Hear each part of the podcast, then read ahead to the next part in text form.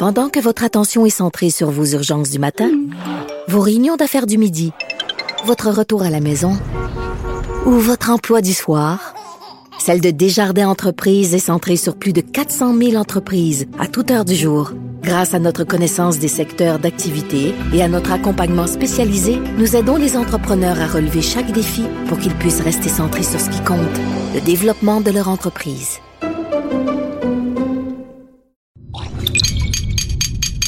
Cube Radio. Il connaît tous les dessous de la politique. L'économie, la santé, le transport.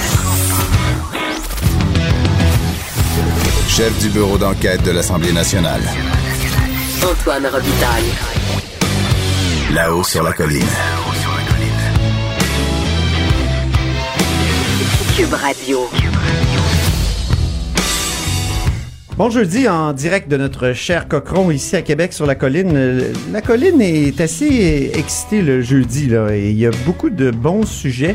Euh, D'abord, euh, il y, a, la Caisse de dépôt qui a déposé ses, résultats. On va en parler avec notre compteur Jean-François Gibault. Il y a aussi les fameux trop perçus d'Hydro-Québec euh, qui vont être un, qui ont été un sujet en chambre et qui vont euh, en être un aussi euh, à la haut sur la colline. On recevra euh, Sylvain Gaudreau. qui est du Parti québécois, qui a déposé un projet de loi aujourd'hui. Dans l'opposition, on peut effectivement déposer des projets de loi. C'est un, projet de loi sur le déficit en matière de lutte contre les euh, changements climatiques. À 13h30, il y aura Christian Rioux qui sera là. On aura aussi le député Enrico Ciccone, euh, donc le député de Marquette, euh, qui va venir critiquer assez sévèrement la, la ministre qui lui a répondu en chambre sur les commotions cérébrales ce matin. Et on terminera ça avec Louis Massicotte sur le mode de scrutin, parce que Louis Massicotte est un expert du mode de scrutin de l'Université Laval. Puis, il y a toutes sortes de questions qui se posent sur cette réforme-là que veut faire euh, le gouvernement Legault. Mais d'abord, les vadrouilleurs et le compteur. Commençons d'abord par le vadrouilleur, en fait, qui est avec nous aujourd'hui, Charles Cavalier et sa chanson. Bien savoir ce qui se passe. C'est Bonjour.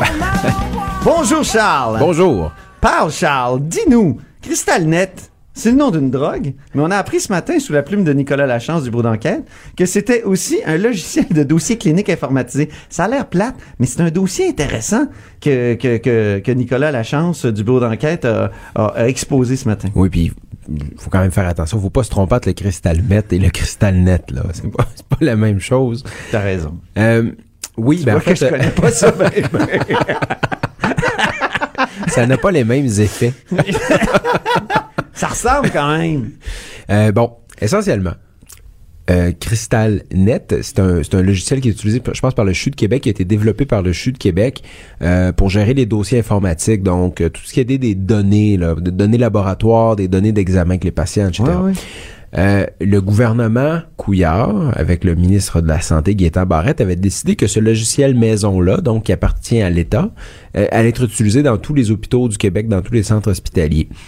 Euh, et là, le nouveau gouvernement caquiste, avec le ministre délégué Lionel Carman, ont choisi de renverser cette décision-là et de reconduire des contrats avec des entreprises privées comme TELUS.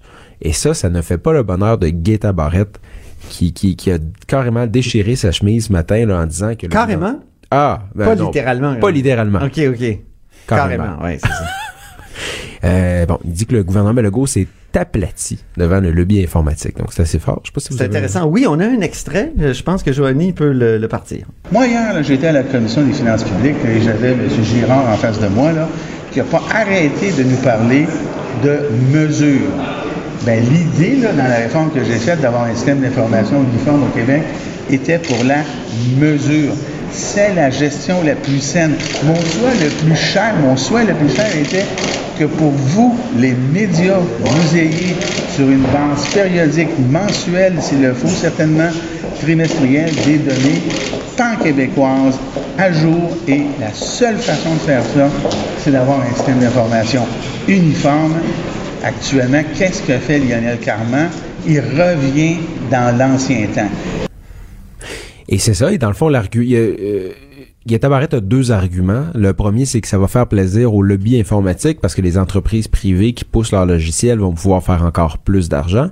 Et ça va aussi faire plaisir aux mauvais gestionnaires qui veulent se cacher, rester dans l'ombre parce qu'il dit que sans un logiciel unique, qui lui permet de, de pouvoir euh, comparer les données en tous les centres hospitaliers, ben on n'a pas de réelle transparence parce qu'on c'est difficile d'avoir des données claires euh, et précises pour pouvoir comparer l'efficience euh, de, de, de, ces centres-là. Donc, il dit que le gouvernement a cédé devant deux lobbies, celui de l'informatique et le lobby du réseau de la santé qui veut pas de transparence. C'est vraiment intéressant. Ça a l'air compliqué, tu sais, de prime abord, mais ces genres de dossiers-là où souvent on perd énormément d'argent ou des gens font valoir des, des influences euh, occultes et il y a des décisions qui se prennent puis final, au, au, au final là, ben c'est, c'est, c'est de l'argent qui est perdu Et- pour les et- contribuables. Juste pour terminer, c'est- ça, ça pose quand même la question de l'ouverture des données. Puis nous, on a fait un gros dossier sur la transparence euh, Oui. l'an dernier au journal. Oui. Et puis il y avait des, y a des absurdités. C'est, pas possible au Québec de connaître très rapidement, par exemple, je sais pas, il y a combien de lits dans chacun des hôpitaux. Il faut, faut, faut, faudrait parler à tous les hôpitaux pour savoir ça. Pour savoir il y a combien de préposés aux bénéficiaires, etc., etc.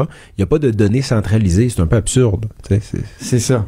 Autre sujet ce matin, euh, déclaration surprenante de François Legault sur les trop perçus. Parce que on sait que quand il était dans l'opposition, la coalition Avenir Québec euh, disait les trop perçus, c'est scandaleux. Faudrait même. Il y a quelqu'un qui me rappelait ce matin que Chantal Soucy la critique en ces matières, qui, qui a été réélue, qui est, qui est même tro- troisième vice-présidente de l'Assemblée nationale, si je ne m'abuse. Elle, elle disait, faut que le gouvernement s'excuse pour les trop perçus, fallait tout rembourser.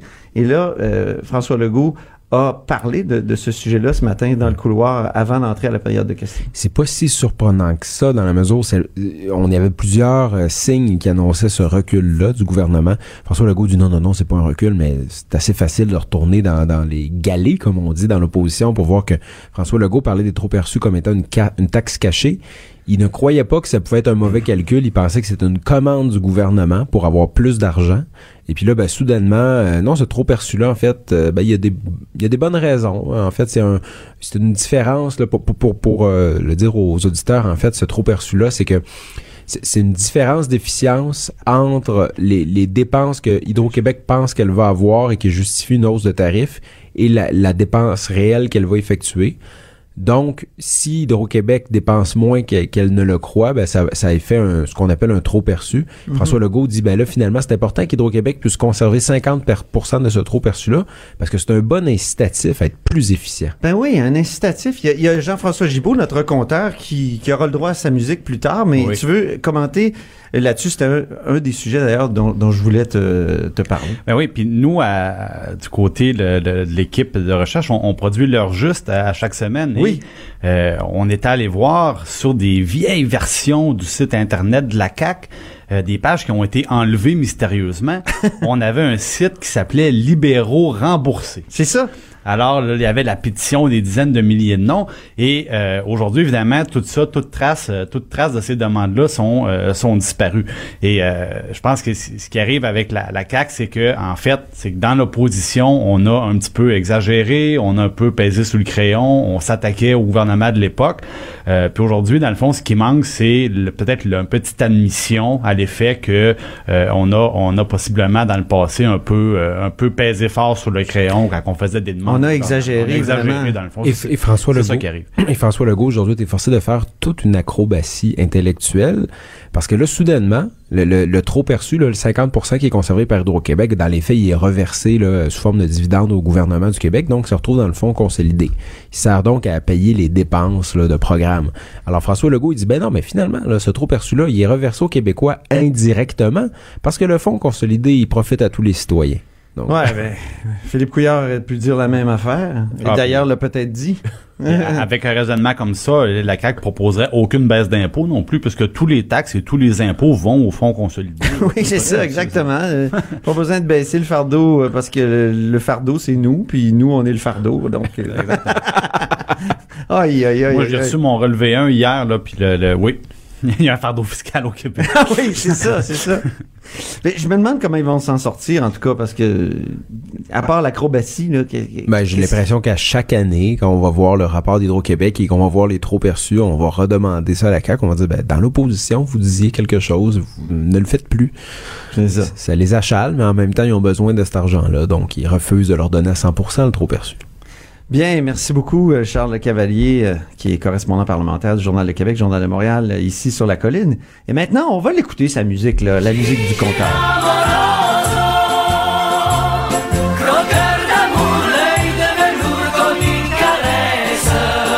Croqueur de chiffres euh, de la caisse de dépôt aujourd'hui, Jean-François Gibault. Oui, euh, des très gros chiffres. de recherche à QMI. Des très, très gros chiffres. Oui. Évidemment, quand on parle de la, de la caisse de dépôt, le gardien de notre bas de laine collectif. ah, le bas de laine. Je suis Ah, un petit peu tanné de cette métaphore-là. Ben écoutez, le, le, le- quand on cotise, dans le fond, que ce soit à la régie des rentes, euh, quand, par exemple, les, les, les gens qui sont euh, euh, qui cotisent leur permis de conduire ou leur plaque d'immatriculation à la SAQ, des choses comme ça, ça s'en va à la caisse de dépôt qui s'assure de faire fructifier ces fonds-là. Euh, il y en a pour au-delà de 300 milliards, donc c'est pour ça qu'on dit que c'est le bas de laine des Québécois. C'est de loin le plus gros instrument économique euh, public au Québec. Euh, bon, on parle de aujourd'hui, ce qu'on annonçait, c'est le rendement, un rendement de 4,2% donc petite année. Euh, rappelons que pour que tous nos fonds de pension, justement, puissent verser nos rentes et qu'on sera vieux, Antoine, ça s'en vient plus vite un petit peu, euh, ça prend plutôt 7 donc, c'est une mauvaise année, mais comme on dit en langage de baseball, c'est la moyenne qui compte. Et la Caisse de dépôt nous rappelle que sur 5 ans, ils ont une moyenne de 8,4% ce qui fait le travail quand on parle de pérennité des, des régimes de retraite. Maintenant, ce qui est intéressant, c'est de voir que malgré une mauvaise année, c'est la bourse hein, qui, a- qui a été euh, qui a un peu malmené tout le monde, les, les gestionnaires de fonds. Euh, la caisse en est euh, pas si mal sortie dans une période plus plus turbulente.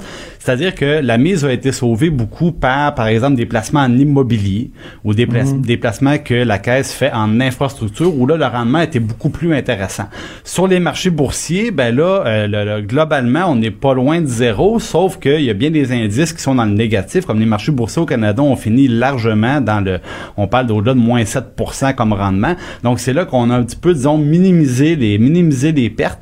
Et euh, ça, c'est, euh, c'est un bon point euh, au dossier de la caisse de dépôt. Ceci dit, la caisse avait publié ses résultats de mi-année et euh, on peut voir que six mois plus tard, ils ont pratiquement pas fait un seul sou. Là. Euh, donc la, la Ça a frappé dur, la deuxième la- la moitié baisse de de la l'année, oui, oui, ça, ça a été très difficile.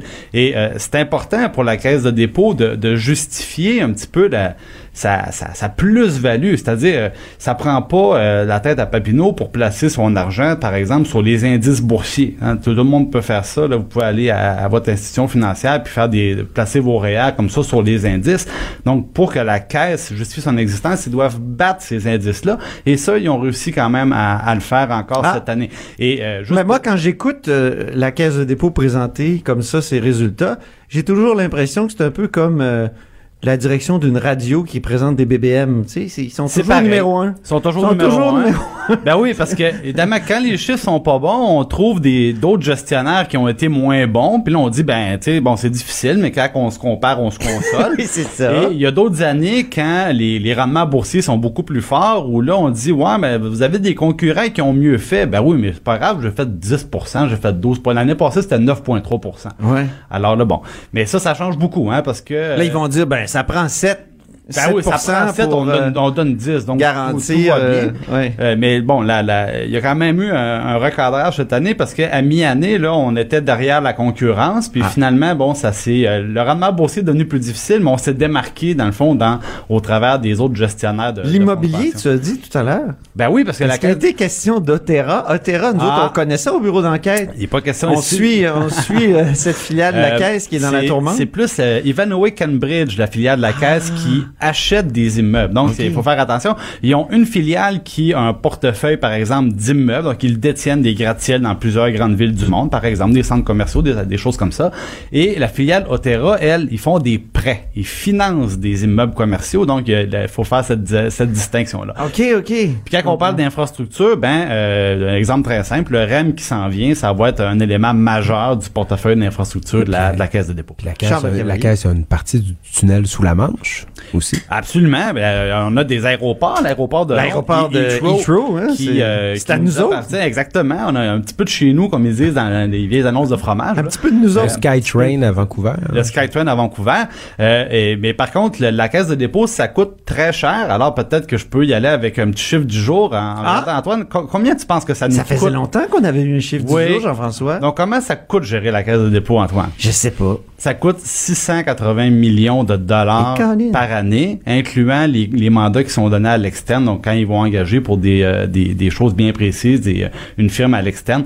Donc, 680 millions de dollars, c'est Pour bien comparer là, un, un ministère comme euh, le ministère des Relations internationales, par exemple, c'est Ouais. quoi? C'est autour de 100 millions? Ben, c'est donc c'est ça. C'est beaucoup plus gros. Donc, c'est très Donc, gros la, la, caisse, c'est plus gros que bien les ministères. Et c'est pour ça qu'ils doivent nous en donner pour notre argent, Ben parce oui. que la caisse de dépôt est plus grosse, effectivement, que plusieurs ministères du gouvernement du Québec. C'est ça. Et ça, on, on suit ça. Très bien. Ben, merci beaucoup, euh, Jean-François Gibault, euh, directeur de la recherche à QMI. Là-haut sur la colline. Joignez-vous à la discussion. Appelez ou textez 187 Cube Radio. 1877 827 2346. On va, en même temps, euh, on va maintenant rejoindre Sylvain Gaudreau, député de Jonquière et porte-parole du Parti québécois en matière d'environnement. Bonjour, Sylvain Gaudreau. Oui, bonjour Antoine. Donc, euh, dépôt de projet de loi ce matin. Euh, votre bonjour, Antoine, est, est un peu, euh, comment dire, manque d'enthousiasme. Un peu, vous n'êtes pas content d'avoir déposé ce projet de loi Ah oui, vous trouvez que je manque d'enthousiasme? Non. euh, pourtant, je suis très, très, très, très heureux, peut-être parce que j'ai, une grosse journée là, de, d'entrevues qui, euh, qui se suivent, mais... euh, Parfait. non, Je vous taquine, Sylvain.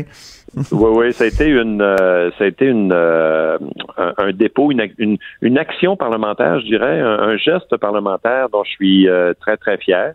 C'est le projet de loi 194 qui vise à assurer le respect des obligations euh, du Québec relatives au changement climatique.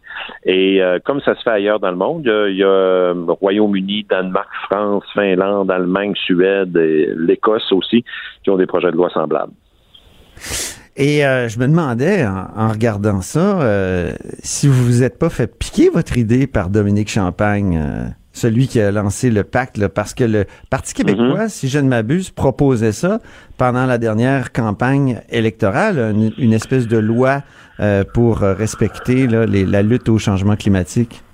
Ouais, puis je, vous dirais qu'on on l'a même proposé lorsque je suis allé à la COP 22, donc la conférence de l'ONU là sur les changements climatiques à Marrakech en 2016. C'est la première fois que je l'ai euh, lancé cette idée.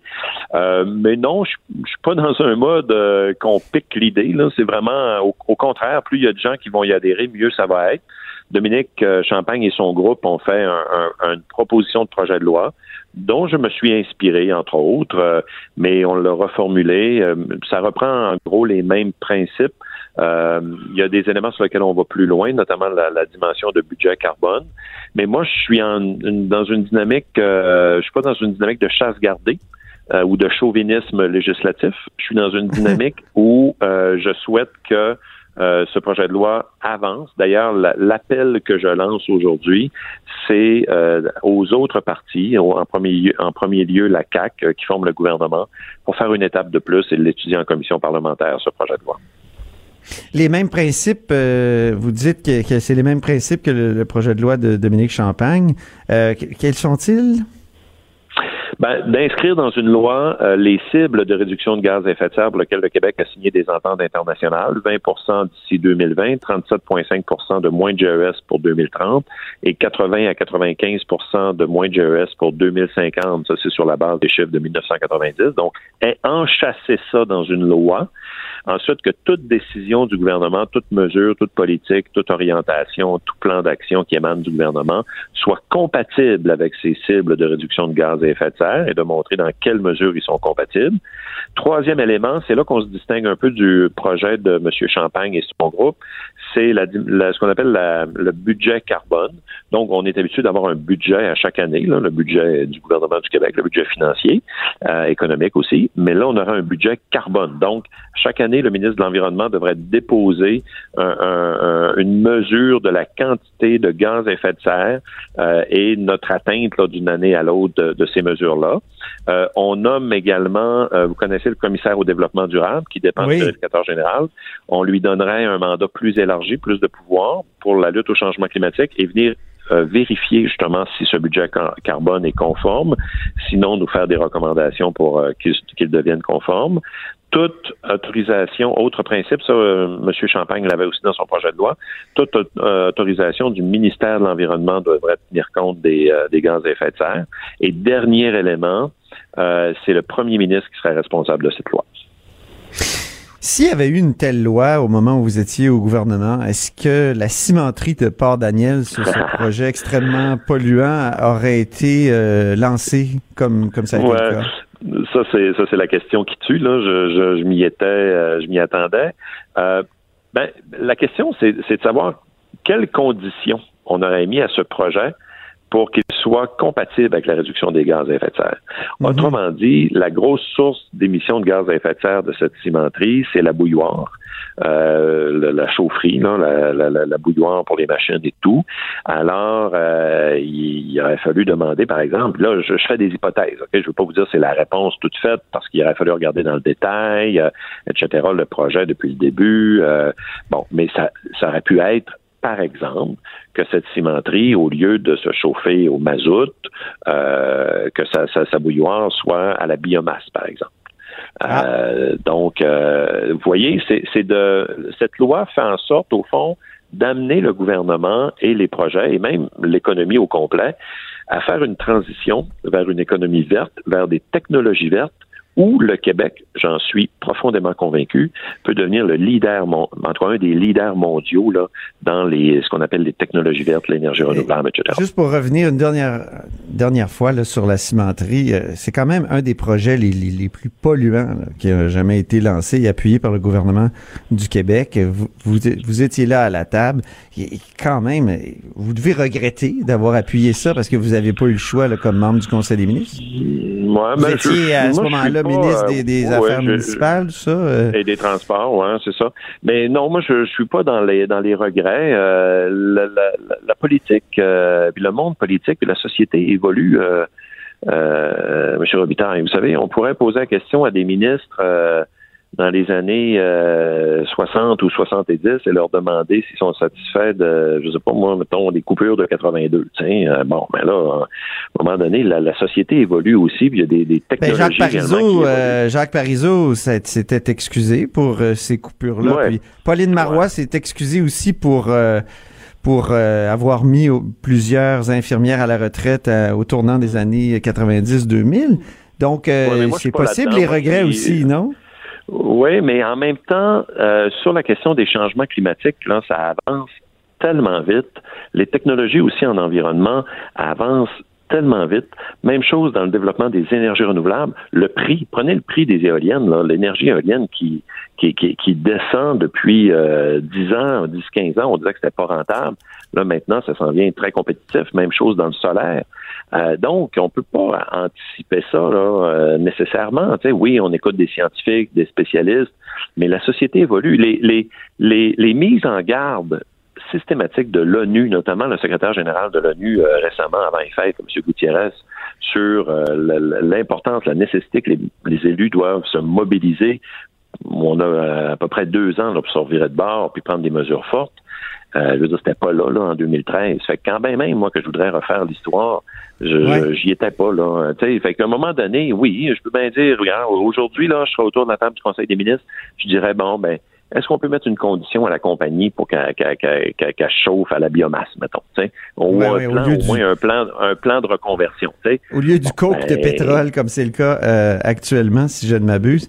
Euh, ben merci beaucoup. Alors, je, je- on va suivre ça, là, cette idée de faire comme un budget anti-déficit climatique, au fond, si, si je peux résumer les choses ainsi.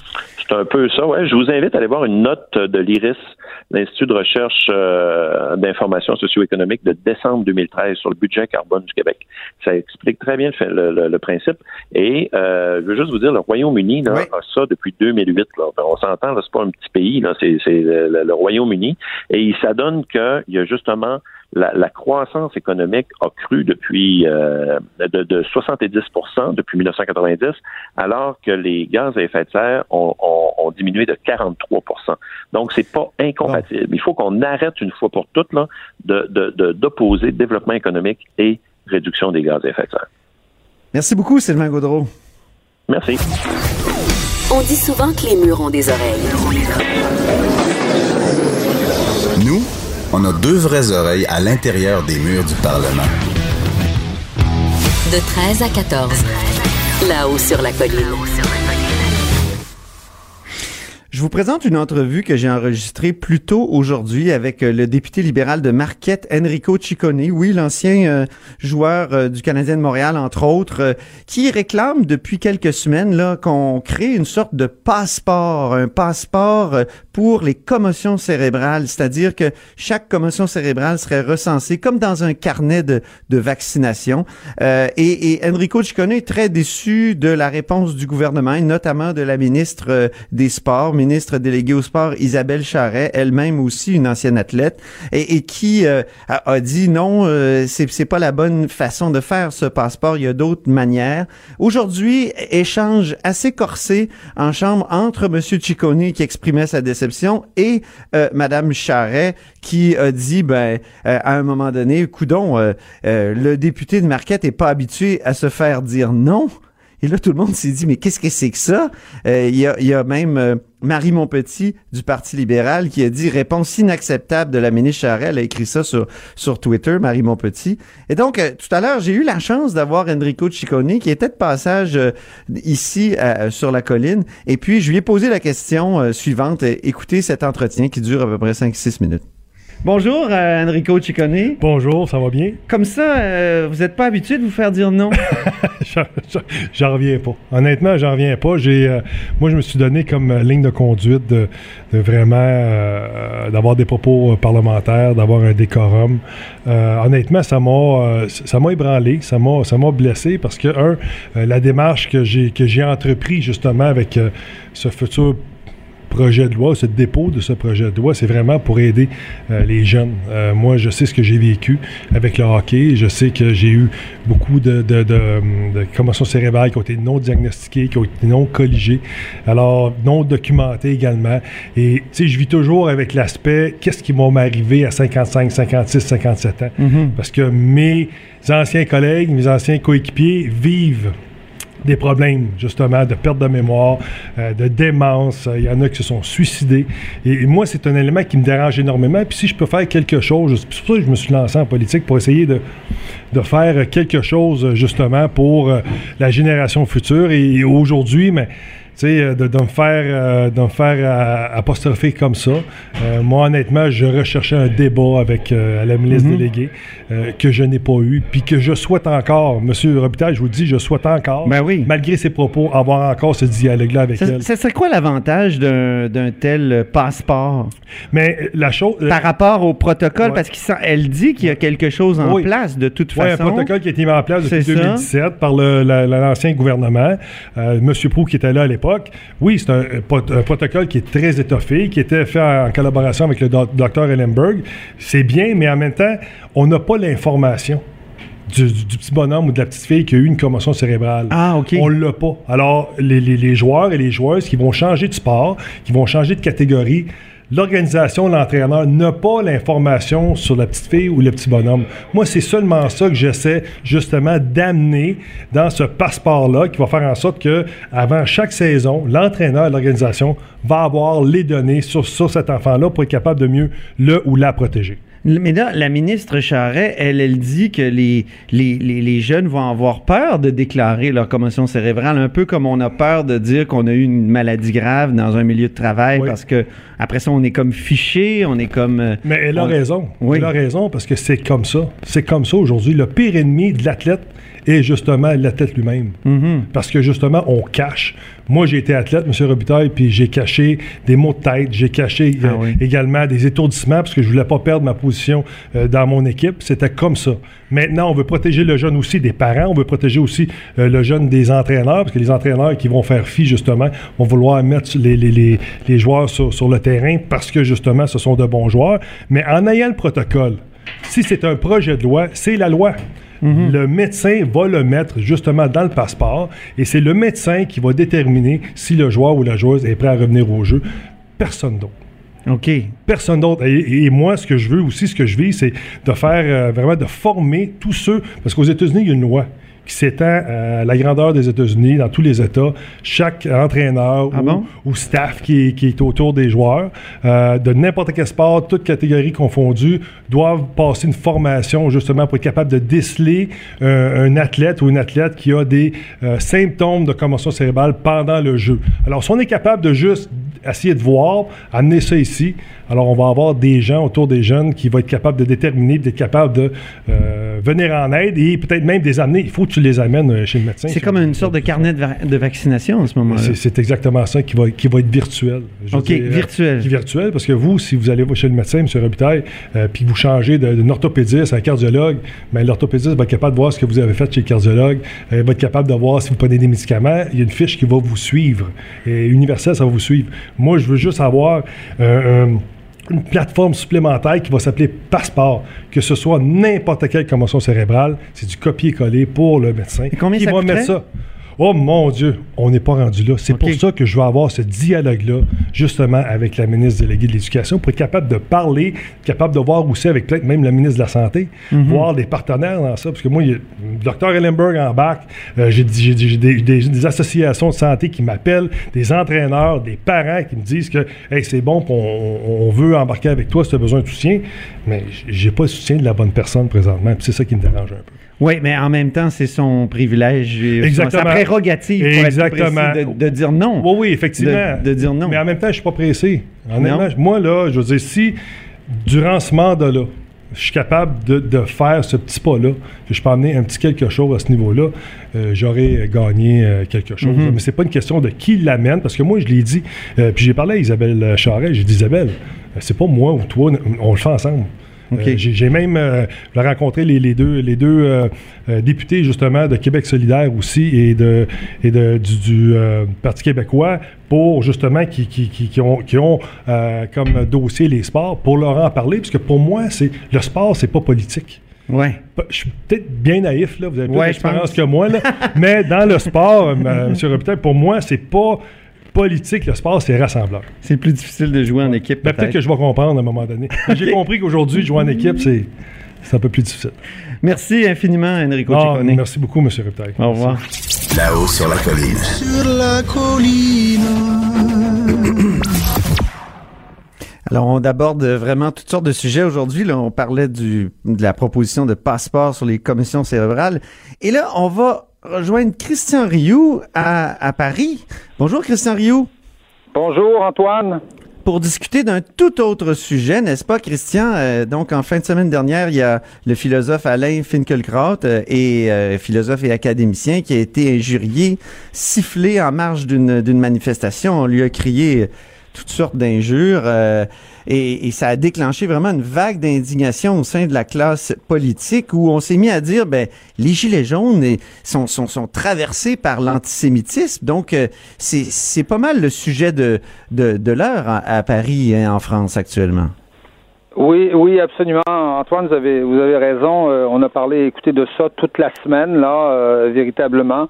Euh, la, France a été un peu, un peu remuée. Ben, vous savez que la question de l'antisémitisme, c'est profond ici en France et c'est quelque chose qu'on qu'on veut plus revoir, qu'on a vécu historiquement et qu'on veut plus retrouver. Et, et, de voir comme ça un, un, un, philosophe français, un académicien, comme vous l'avez dit, Alain Finkielkraut, se faire se faire insulter dans la rue euh, parce que des gilets jaunes passaient à côté de lui. Et évidemment, Alain Fiecro, vous savez, vous le connaissez bien, il va, il va toujours voir à peu près ce qui se passe un peu partout. Euh, oui, mais, euh, justement, Christian, j'ai fait un livre avec Alain Finkielkraut, c'est un ami. Je l'ai appelé en fin de semaine. Il m'a raconté qu'il allait simplement euh, euh, reconduire sa, belle-mère euh, à, la, ah à la maison, évidemment, pas en voiture, mais à pied. Puis tout à coup, il a vu cette manif-là, puis il s'est approché un peu pour regarder. Donc, c'était vraiment pas... C'est incroyable, là. Non, non, mais il n'y a, pas, il y a pas longtemps, il est allé, il est allé voir les manifestations de les manifestants de Nuit debout, par exemple. Il est arrivé aussi des Cette problèmes. Cette fois-là, il voulait, oui, effectivement de ce type-là. Et là, et là, vraiment, il y a un individu, un personnage, enfin un, un groupe euh, même qui, qui lui a euh, sauté dessus, qui l'a pas, qui l'a pas molesté, mais qui lui a crié euh, sale sioniste, retourne dans ton pays, fils de tout ce que vous pouvez, vous pouvez imaginer. Donc, donc, donc, il s'est vraiment fait, fait et, les réactions ont été immédiates. Hein, les, ça a été Bernard-Henri Lévy a tweeté. Enfin, vous savez comment ça, ça va vite aujourd'hui dans le monde Du, du tweetage. Là.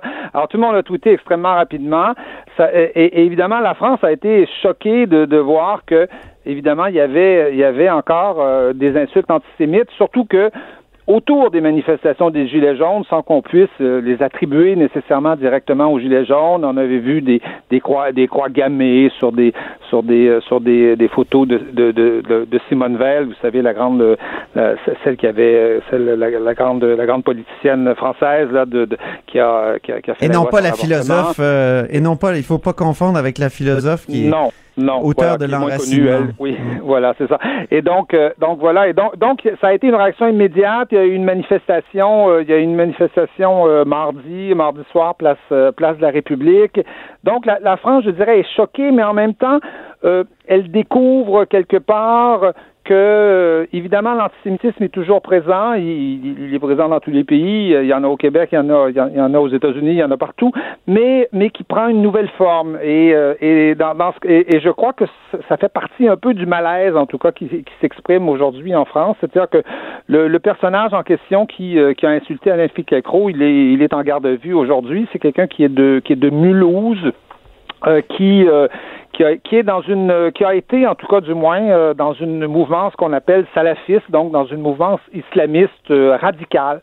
Et, euh, et c'est quelqu'un qui a été associé à, la, à, la, Palestine. D'ailleurs, il porte le kéfier là, palestinien sur les sur les images qu'on voit.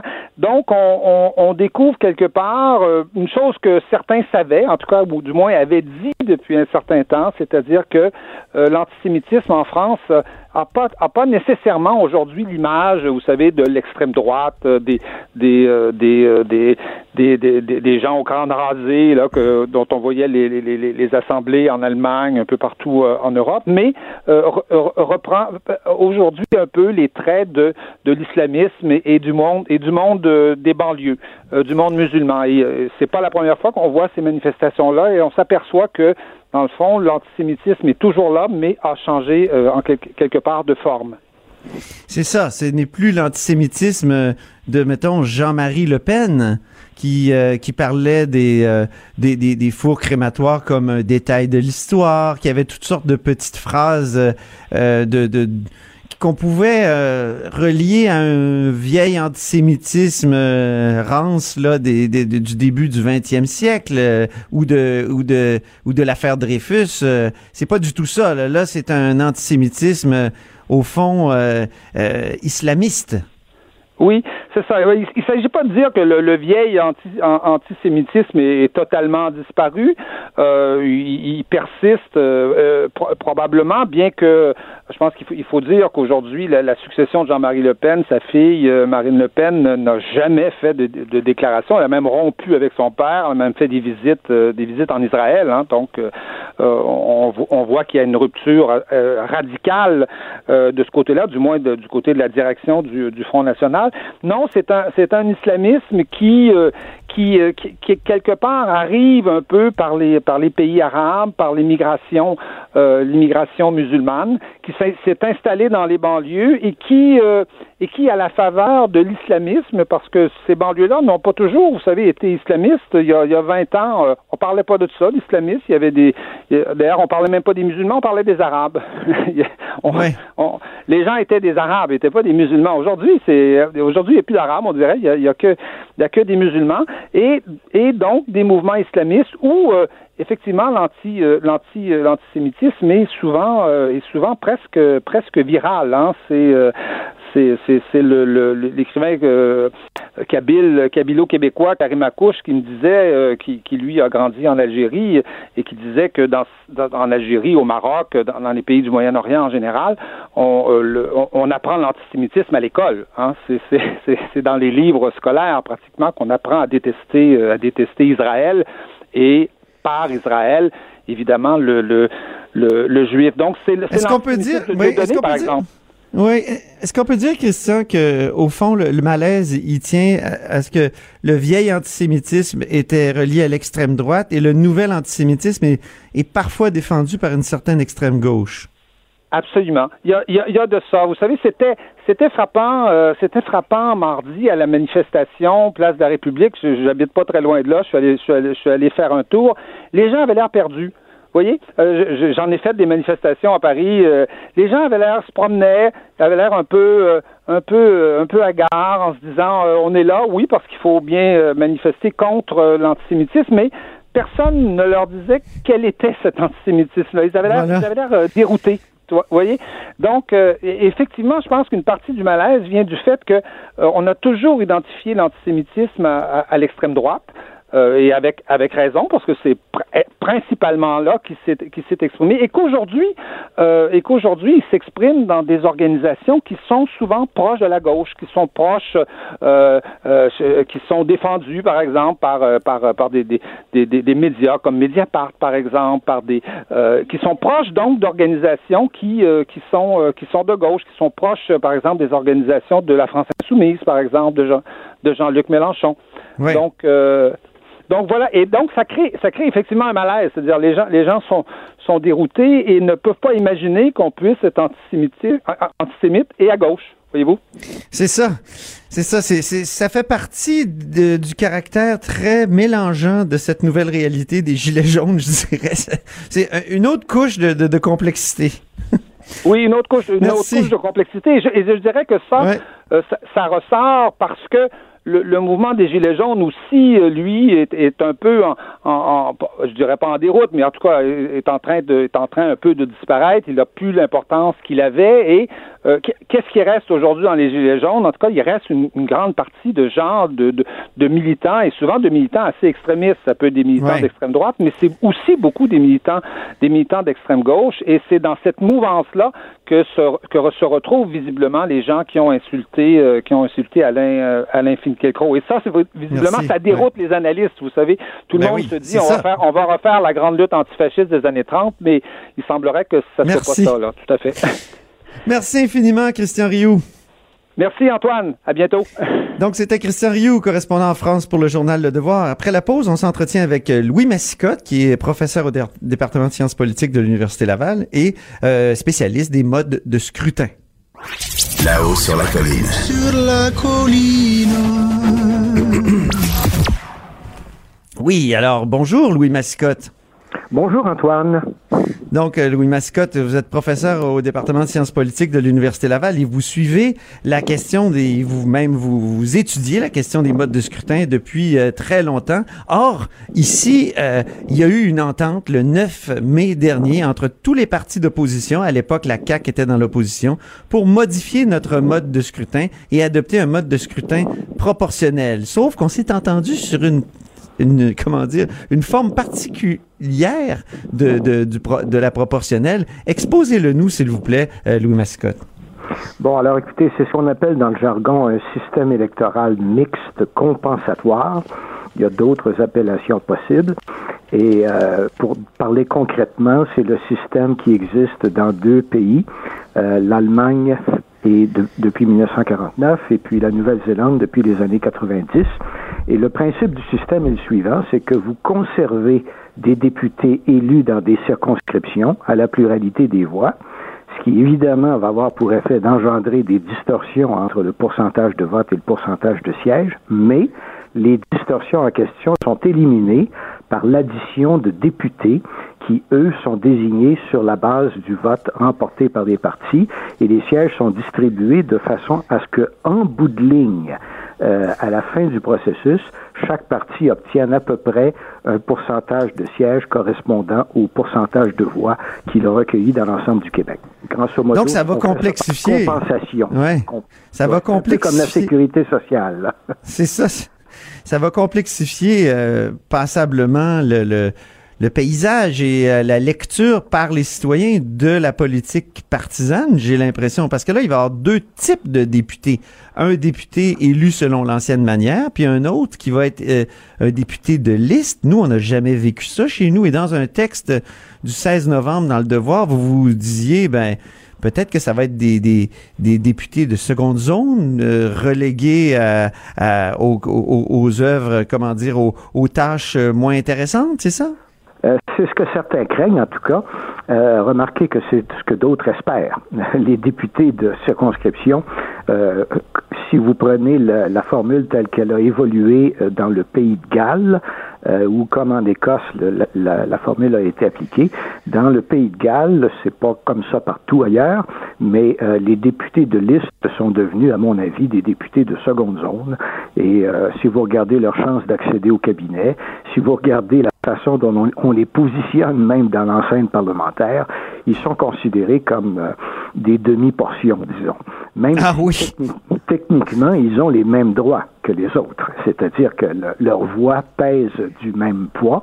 Maintenant, euh, pourquoi on choisit une formule comme celle-là? Je pense que la raison est très simple. C'est parce que tout le monde est très conscient de l'attachement de beaucoup de gens au fait d'avoir des circonscriptions et des députés qui représentent ces circonscriptions. Ouais. Et euh, en même temps, ben, on voudrait que le résultat soit plus proportionnel, mais une- un système proportionnel de type classique impliquerait la suppression totale des circonscriptions. Les députés Oui. seraient élus dans des régions seulement. Il y aurait une seule catégorie, mais ils seraient tous élus dans des régions. Est-ce que ce serait comme en Israël, un seul, une, seule grande circonscription avec euh, le des Non, il n'y a pourcentages? personne. Non? Il y a personne. Non, il y a personne qui qui propose ça tellement c'est irréaliste. Je vous rappelle qu'Israël est un très petit pays Ouais. et que le- les Pays-Bas, qui euh, ont également le même système, sont également un pays où la population, un petit pays où la population est très concentrée. Dans notre cas, si vous regardez la, non seulement au Québec, mais dans l'ensemble canadien, la raison pour laquelle tout le monde propose le système mixte compensatoire de préférence à une proportionnelle classique comme celle qu'on voit en Europe, c'est parce que les pays européens ont peut-être trop, trop d'histoire, mais comme disait Mackenzie King, nous autres, on a trop de géographie. C'est-à-dire qu'on a une Oui. immense un immense territoire et une population qui est dispersée. Et euh, par conséquent, euh, s'il fallait qu'il y ait une seule liste euh, provinciale ou nationale, à ce moment-là, il y a bien des gens qui se sentiraient que ça, c'est la dictature de Montréal ou la dictature de Toronto ou la dictature Ah oui. des grandes villes. tu sais. Alors, pour, pour maintenir cet élément de représentation locale, euh, un élément auquel je pense les gens sont assez attachés, ben, la seule forme de système proportionnel qui euh, s'impose euh, dans la plupart des débats publics euh, au Québec et dans l'ensemble canadien, c'était celle-là. C'est ça. euh, maintenant, Selon- ça ne veut pas dire que Oui. ça veut pas dire que c'est le compromis idéal qui va satisfaire tout le monde, parce que Oui, parce que vous avez l'air à ne pas y croire, à, à croire qu'il va y arriver comme un, un scénario à la Trudeau, c'est-à-dire que Justin Trudeau a promis une réforme du mode de scrutin, puis finalement, euh, dans la première année, il a abandonné cette euh, promesse-là formelle. Ben, écoutez, moi, ce qui me rend sceptique, c'est pas tellement ce qui est arrivé au niveau fédéral que ce qui est arrivé partout ailleurs, y compris au Québec. C'est-à-dire que c'est pas la première fois qu'on s'essaye et c'est une suite d'échecs. Si euh, vous regardez euh, Tenons-nous-en au Québec, là, ça a été proposé au début des années 70 par le Parti québécois. Oui. Euh, le Parti québécois est arrivé au pouvoir par la suite. Il a tenté deux fois, en 78-79 et en 82-84, de réaliser cette réforme-là et euh, on proposait une proportionnelle régionale dans ce cas-ci et les députés du PQ ont dit non. Euh, très Mhm. clairement. Alors, Ben oui, je me souviens que Vincent. Lemieux, mon professeur de sciences politiques et sans doute le vôtre, euh, Louis Mascotte, avait travaillé euh, très fort là-dessus. Ça a été, euh, euh, comment dire, une, une grande déception pour lui dans les années 80. Que Oui, ça ne se fasse pas. En Ouais. effet, je pense que, ben, écoutez, euh, il, il me disait d'ailleurs quelques années avant son décès que, que voulez-vous, euh, s'imaginer que les députés vont changer le système qui les a fait élire, c'est beaucoup espérer de la nature humaine. C'est à partir de ça que vous dites que les, les caquistes vont, vont résister euh, au caucus. Je me dis, je pense qu'il va y avoir des résistances. Maintenant, euh, vous savez, l'histoire se répète pas toujours de la même façon. Et Oui. euh, parfois, c'est avec le même résultat, mais pas toujours de la même façon. Et euh, dans la situation actuelle, il y a un élément inédit. Ah. L'élément, l'élément inédit qu'on souligne pas assez souvent, à mon avis, c'est celui-ci. C'est que euh, les députés du membre du caucus caquiste n'ont pas beaucoup de base politique locale personnelle. Je veux dire que par ce- ceci, il n'y a pas des grosses associations de comté qui les ont désignés, peu importe ce que le chef pensait d'eux. Euh, les membres du caucus caquiste ont tous été recrutés par le chef. Ils ont été nommés par lui en tant que candidats. Euh, on peut donc penser qu'il les crée, il, il les tient davantage dans le creux de sa main, si vous voulez.